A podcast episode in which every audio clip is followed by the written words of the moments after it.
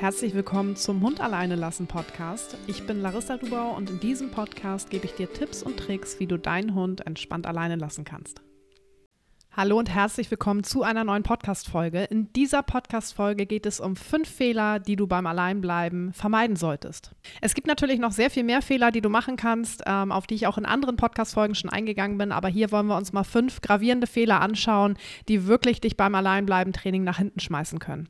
Starten wir mit Fehler Nummer eins und zwar den Trennungsstress deines Hundes nicht ernst nehmen und ihn trotzdem alleine lassen. Ich weiß, dass es für viele Menschen erstmal unmöglich klingt, den Hund plötzlich gar nicht mehr alleine zu lassen lassen, aber langfristig, und du möchtest ja, dass dein Hund irgendwann alleine bleiben kann, tust du dir und deinem Hund damit wirklich einen Gefallen, wenn du ihn außerhalb des Trainings erstmal nicht mehr alleine lässt. Denn sonst ist es wirklich so, dass sich die negativen Verknüpfungen zwischen ich bleibe alleine und das ist schlimm, das macht mir Angst, ich habe Stress, immer weiter vertiefen, sodass du immer weiter in die Abwärtsspirale gerätst. Und dann stehst du irgendwo an einem Punkt, wo dein Hund vielleicht äh, noch krassere Symptome zeigt, wo er eben in die Wohnung vielleicht sogar macht, wo er vorher in Anführungszeichen nur gejault hat oder wo es vorher so war, dass er ab und an mal gejault hat und jetzt auf einmal bellt er komplett durch. Also du merkst ähm, dann häufig, das wird immer, immer schlimmer und eben nicht besser. Und es ist leider so, dass sich negative Verknüpfungen viel schwieriger auflösen lassen, als wenn wir von einem neutralen Standpunkt aus starten. Viele starten ja auch bei mir mit einem Hund, der noch nie alleine war, wo sie das Gefühl haben, oh, das könnte schwierig werden oder ich möchte vielleicht einfach meinem Hund das vernünftig beibringen. Und das ist immer eine bessere Ausgangsposition, ähm, als eben dort zu starten, wo der Hund schon richtig, richtig Stress hat beim Alleinbleiben. Das soll jetzt nicht heißen, dass dann alles verloren ist, ist es auch nicht. Die meisten Hunde starten eben bei mir mit ausgeprägtem Trennung, Trennungsstress. Aber es ist tats tatsächlich gut, wenn du das nicht weiter negativ verfestigst, sondern ab sofort sagst, ich sorge dafür, dass mein Hund nicht alleine bleiben kann. Und da gibt es auch Plattformen, die dich dabei unterstützen können. Neben deiner Familie und Freunden kannst du mal gucken, auf Pawsome, also P-A-W-S-O-M-E. Du kannst schauen auf hundelieb.com, ähm, leinentausch.de, nebenan.de, eBay Kleinanzeigen. Also kannst wirklich mal schauen, ob du da Hundesitter findest, die natürlich bitte vorher kennenlernen, sodass sich auch das Vertrauen zwischen euch und natürlich dem Hund und der Person aufbauen kann und du auch mit einem guten Bauchgefühl den Hund dort lässt. Und du kannst natürlich auch nach ähm, ja, professionellen Hundetagesstätten und Hundesittern googeln und eben dort auch ja, Probetermine vereinbaren, Probetage vereinbaren und schauen, wie das läuft, sodass du dir wirklich ein gutes Netz aufbaust, sodass dein Hund nicht mehr alleine bleiben muss. Und zum Thema den Trennungsstress deines Hundes nicht ernst nehmen. Ich weiß, dass das super, super schwierig ist, weil es eben ganz konträre Tipps im Internet gibt und eben auch Aussagen von anderen Personen, gerade von anderen Hundehaltern, die vielleicht noch nie mit der Thematik konfrontiert wurden. Heißt es häufig, hey, Trennungsstress, mh, hm, das ist ein Controletti-Verhalten oder der musste einfach mal durch oder du musst ein bisschen was an eurer Rangordnung verändern oder lass ihn doch einfach mal bellen. Und da steht man da und ich weiß es selbst noch von mir und fragt sich, okay, ist das vielleicht wirklich gar kein Trennungsstress. Vielleicht ist mein Hund einfach nur bockig oder möchte mich kontrollieren im Sinne von, er denkt, ich komme ohne ihn nicht zurecht. Vielleicht sollte ich ihn doch einfach weiter alleine lassen. Bei Person XYZ hat es dann ja auch geklappt. Also da lässt man sich immer gerne verunsichern und das führt eben dazu, dass man den Trennungsstress des Hundes nicht mehr so ernst nimmt.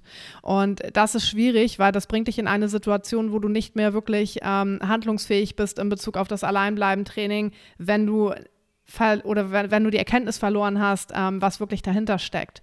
Deshalb, ich vergleiche das wirklich immer ganz gerne mit menschlichen psychischen Erkrankungen.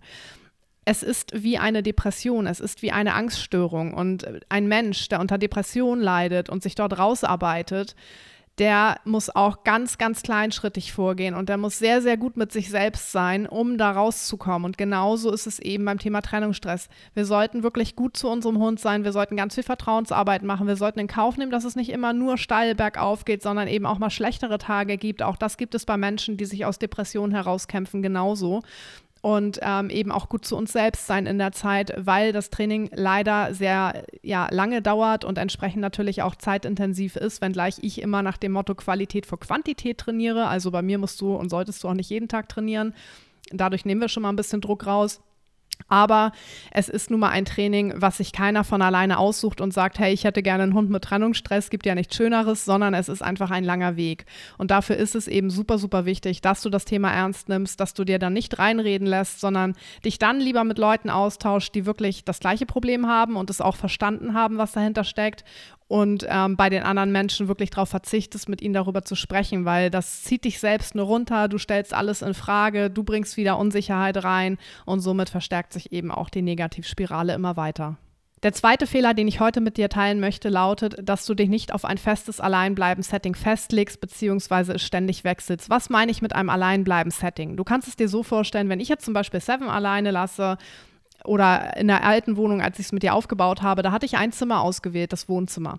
Da blieb sie im Wohnzimmer alleine und ich habe häufig in Frage gestellt, sollte ich vielleicht nochmal ins Schlafzimmer wechseln? Funktioniert es vielleicht da besser? Oder sollte ich vielleicht noch ein paar Rituale mit reinnehmen? Düfte, Musik, ähm, diverse andere Sachen. Vielleicht sollte sie die ganze Wohnung haben. Und ich habe ständig rumprobiert und das Setting, ne, also die, den Bereich, in dem sich der Hund dann aufhält und alles, was eben zum großen Alleinbleiben-Ritual gehört, verändert.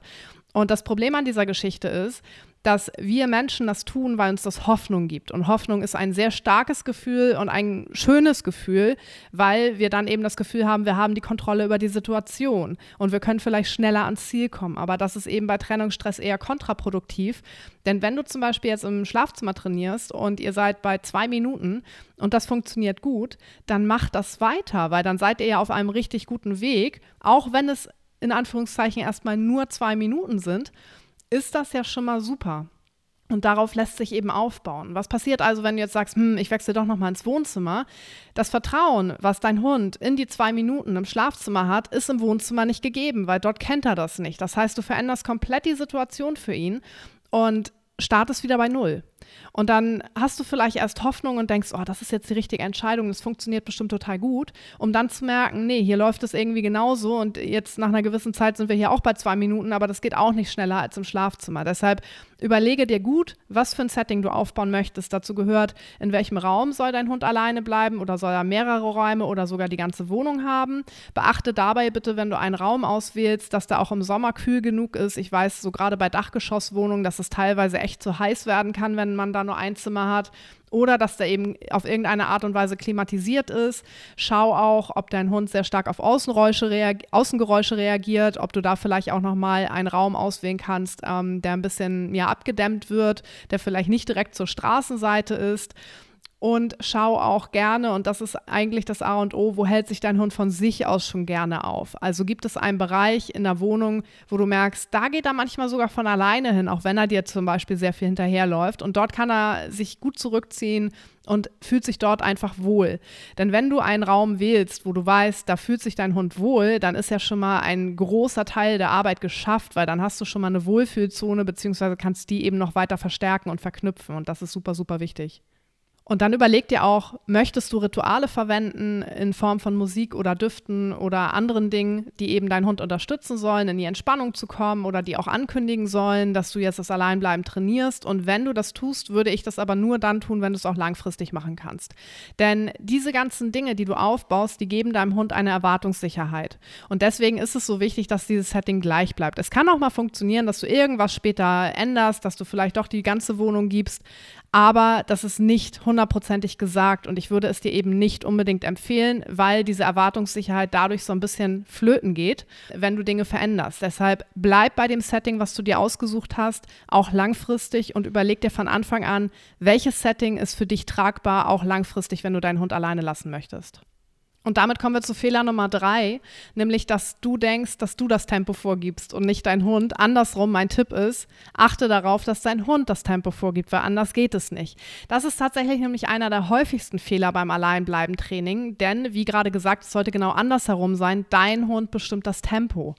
Du tust dir und deinem Hund keinen Gefallen, wenn du in viel zu schnellem Tempo voranschreitest und deinem Hund irgendwann ja abhängst sozusagen vom Tempo. Denn der Hund zeigt dir ja ganz klar, was für ihn in Ordnung ist und was nicht. Und das kann zwischen Tageszeiten und auch zwischen den Tagen mal variieren. Das heißt, ganz, ganz wichtig ist natürlich, dass du dir Zeiten notierst und auch Zielzeiten vornimmst. Aber wenn du jetzt zum Beispiel heute zehn Minuten anstreben möchtest, weil das gestern gut funktioniert hat, und dein Hund hat heute einfach ein viel volleres Stressfass und er handelt nur fünf Minuten gut, dann push ihn bitte nicht auf die zehn Minuten, denn dann kommt er wieder in Stress rein und du möchtest optimalerweise, und gerade am Anfang des Trainings ist es so, so wichtig, dass er eben wirklich entspannt bleiben kann, wenn du weg bist, weil das baut das Vertrauen auf und das füllt das Vertrauensfass und das brauchen wir am Anfang sehr, sehr stark und da ist es immer besser, lieber etwas zu früh zurückzukommen als zu spät. Und wenn du eben sagst, nee, ich gebe das Tempo vor und ich richte mich da nicht nach den individuellen Stresszeichen des Hundes, dann kann das eben im Worst Case dazu führen, dass du nochmal viel weiter vorne ansetzen musst, weil du die Basics dadurch einfach nicht ausreichend gefestigt hast. Und das wirft euch im Training so viel weiter zurück, als wenn du von vornherein deinem Hund die Zeit gibst, in seinem Tempo zu lernen und wirklich eine gute Grundlage aufbaust. Ich habe gerade ein 1 zu 1 Team, was bei mir diese Woche gestartet ist und ich hatte mit denen vorher ein Erstgespräch und die haben mir gesagt, so, wir sind im Bereich halbe Stunde und das funktioniert mehr oder minder gut, manchmal schon, manchmal nicht. Und die sind jetzt bei mir gestartet. Ich habe gesagt, hey, schaut euch mal bitte wirklich alle Videos von Phase 1 an und dann sprechen wir, wo ihr steht. Und dann hatten wir einen Call und dann haben sie gesagt, ah, wir haben schon gemerkt, wir müssen doch nochmal wirklich deutlich weiter vorne ansetzen, weil uns einfach die Grundlage nicht fest genug ist, also weil die nicht sicher genug ist. Und das ist genau das, was ich meine. Wirklich am Anfang lieber zu kleinschrittig als zu großschrittig. Nachher, wenn du weiter fortgeschritten bist im Training, dann musst du natürlich auch mal Strategien antesten. Da geht es nicht darum, dass dein Hund ins Bellen kommt oder so. Aber dann wird nicht dauerhaft eine Entspannung sein über vier Stunden. Das ist einfach nicht natürlich. Kein Hund liegt vier Stunden nur in der Ecke rum, sondern dann wird auch mal ein bisschen Bewegung im Spiel sein. Vielleicht geht dein Hund sogar mal Richtung Tür und dreht wieder ab. Das ist auch völlig in Ordnung. Aber am Anfang ist es super wichtig, dass du dich darauf verlässt, dass dein Hund dir anzeigt, hey, so lange ist es für mich in Ordnung und dich eben auch danach richtest. Lass uns da nochmal ein menschliches Beispiel heranziehen. Stell dir nämlich mal vor, du beginnst einen neuen Job. Ist auch ein komplettes Tätigkeitsfeld, was du noch nie gemacht hast. Du wirst also komplett neu eingearbeitet, vielleicht bist du Quereinsteiger. Und nach drei Wochen wird von dir aber schon erwartet, dass du alles kannst, dass du alle Aufgabenfelder komplett übernehmen kannst und auch richtig gut ablieferst. Und ich denke, dass du da wahrscheinlich auch extrem überfordert und gestresst wirst. Und so geht es eben unseren Hunden auch, wenn wir zu hohe Erwartungen an sie stellen. Deshalb ist es sehr, sehr wichtig, wirklich darauf Rücksicht zu nehmen und die Erwartungshaltung von uns ganz, ganz, ganz doll nach unten zu reduzieren am Anfang des Trainings. Fehler Nummer vier lautet den Alltag unterschätzen. Unsere Hunde sind generell ja sensible Lebewesen und auch sehr ritualliebend.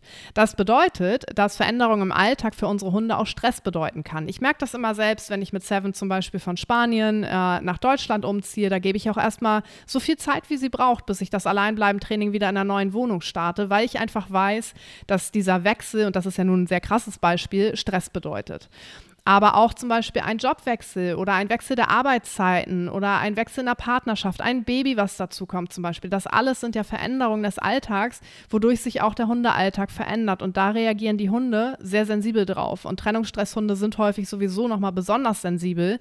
Ähm, sodass wir da auch nochmal besonders stark darauf achten dürfen und darauf Rücksicht nehmen sollten. Denn ein gefülltes Stressfass wirkt sich natürlich wiederum auf das Alleinbleiben-Training aus und das häufig nicht positiv, sondern eher negativ. Das heißt, Urlaube, Besuche von fremden Leuten, äh, wie eben gesagt, ein Umzug, Jobwechsel, all das ähm, verändert unseren Alltag und eben auch den von unseren Hunden temporär und manchmal eben sogar auch dauerhaft. Und das bedeutet, dass die Hunde eine Umstellungsphase brauchen, die wir ihnen auch geben sollten. Denn das merken sie natürlich, dass sich das verändert. Also schau in dieser Zeit, wenn du jetzt aktiv im Training bist, bitte ganz genau auf deinen Hund, trainiere bewusst etwas kleinschrittiger oder lege sogar eine Trainingspause ein. Das ist gar nicht schlimm, wenn du mal ein, zwei, drei Wochen nicht trainierst und sagst, hey, wir müssen jetzt umziehen und wir kümmern uns erstmal um die Sachen, ähm, dass der Umzug gut läuft und dann lasse ich meinen Hund auch erstmal entspannt in der neuen Wohnung ankommen und dann steige ich ganz bewusst nochmal ein bisschen früher im Training ein, als jetzt vielleicht bei den 30 Minuten, bei denen wir schon waren und festige das nochmal und dann fährst du meistens wieder sehr gut weiter.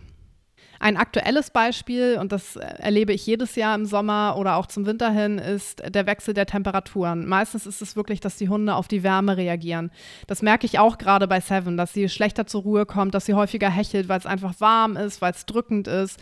Und bei mir in Sturmfrei bemerke ich auch, dass viele Hunde dadurch ein bisschen Rückschritte machen. Das ist natürlich auch temporär, aber auch da müssen wir natürlich schauen, dass ähm, solche Faktoren sich auch aufs Alleinbleiben-Training auswirken können und wir eben entsprechend darauf Rücksicht nehmen. Was du zusätzlich tun kannst, wenn dein Hund auch auf Wärme reagiert, dass du vermeidest, in einer prallen Mittagssonne spazieren zu gehen, dass du den langen Spaziergang vielleicht auf die frühen Morgenstunden oder Abend, späten Abendstunden verlegst, ähm, aber auch da solltest du beachten, wenn du das tust, dass, sich, dass das natürlich auch den Alltag verändert. Das muss sich nicht alles immer gleich super krass aufs Alleinbleiben-Training auswirken. Aber wenn du eh einen sehr sensiblen Hund hast, dann möchte ich dich einfach nur dafür sensibilisieren, dass sowas passieren kann und du dich nicht wunderst, wenn es auf einmal etwas schlechter läuft. Denn wenn du darauf Rücksicht nimmst und eben, wie vorhin in Punkt 3 gesagt, im Tempo deines Hundes trainierst, dann wird es auch wieder vorangehen und dann bleibt dieses Vertrauen in sich selbst und ins Alleinbleiben eben erhalten. Punkt Nummer 5 ist ein super, super, super wichtiger Punkt und ein Punkt, der mich auch häufig ärgert, weil das leider noch so häufig anders empfohlen wird und es einfach tierschutzrelevant ist. Und zwar, der Fehler lautet, du lässt deinen Hund in einer Box alleine. Das ist super unfair deinem Hund gegenüber und tatsächlich auch tierschutzrelevant, weil die Box ist zu klein, um den Hund dort längere Zeit alleine zu lassen. Es ist super wichtig, dass dein Hund genügend Platz hat, um sich auch mal umzulegen. Und damit meine ich nicht nur ein kurzes um sich äh, um die eigene Achse drehen, sondern wirklich mal ein paar Schritte zu gehen, sich woanders hinzulegen und natürlich auch was trinken kann und so weiter. Und eine Box ist zu klein, um Hunde dort alleine zu lassen. Vor allem eben, wenn sie dort langfristig über Stunden alleine bleiben sollen. Und häufig ist es leider so, dass Hunde in eine Box gesperrt werden, damit sie nichts mehr zerstören können. Und ich habe da schon ganz wilde Geschichten gehört. Da habe ich auch schon häufig von einer erzählt, äh, die mir erzählt hat, dass eine Trainerin da war und die haben den Hund in die Box gesperrt und wenn er gebellt hat, dann haben sie Schüsseln oder Schlüssel oder irgendwas dagegen geschmissen, sodass es halt einen lauten Knall gab. Und der Hund hat auch tatsächlich aufgehört zu bellen, aber war total verängstigt in seiner Box. Da ist in die erlernte Hilflosigkeit gerutscht, der hat still weitergelitten und hatte danach auch noch eine Geräuschsensibilität entwickelt. Und das ist natürlich überhaupt nicht das, was du willst, weil das verändert nichts am Stress des Hundes und Stress ist einfach super ungesund. Für uns genauso wie für die Hunde.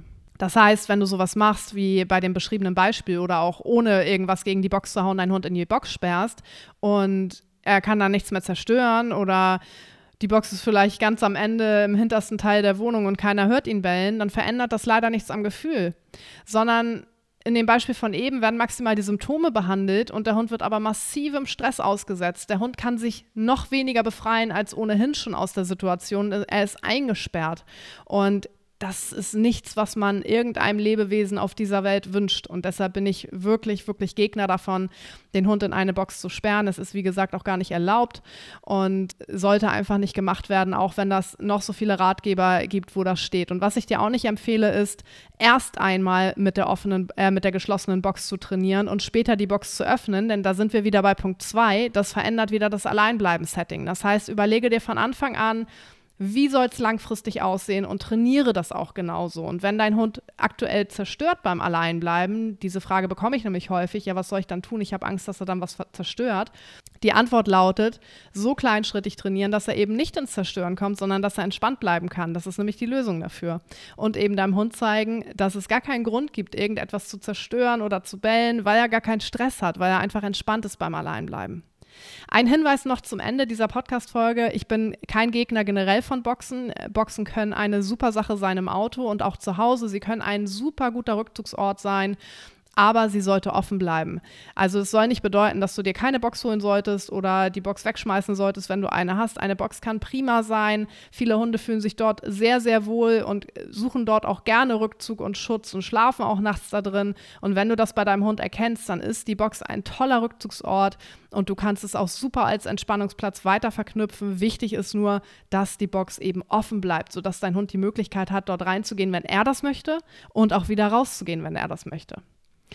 Das waren die fünf Fehler. Ich hoffe, dass sie dir helfen. Ich würde mich riesig freuen, wenn du mir auf Spotify oder iTunes eine positive Bewertung hinterlässt. Und wir hören uns hier in zwei Wochen wieder mit einer Podcast-Folge zum Thema mehrere Hunde alleine lassen. Ich freue mich sehr darauf und wünsche dir bis dahin eine schöne Zeit. Bis dann.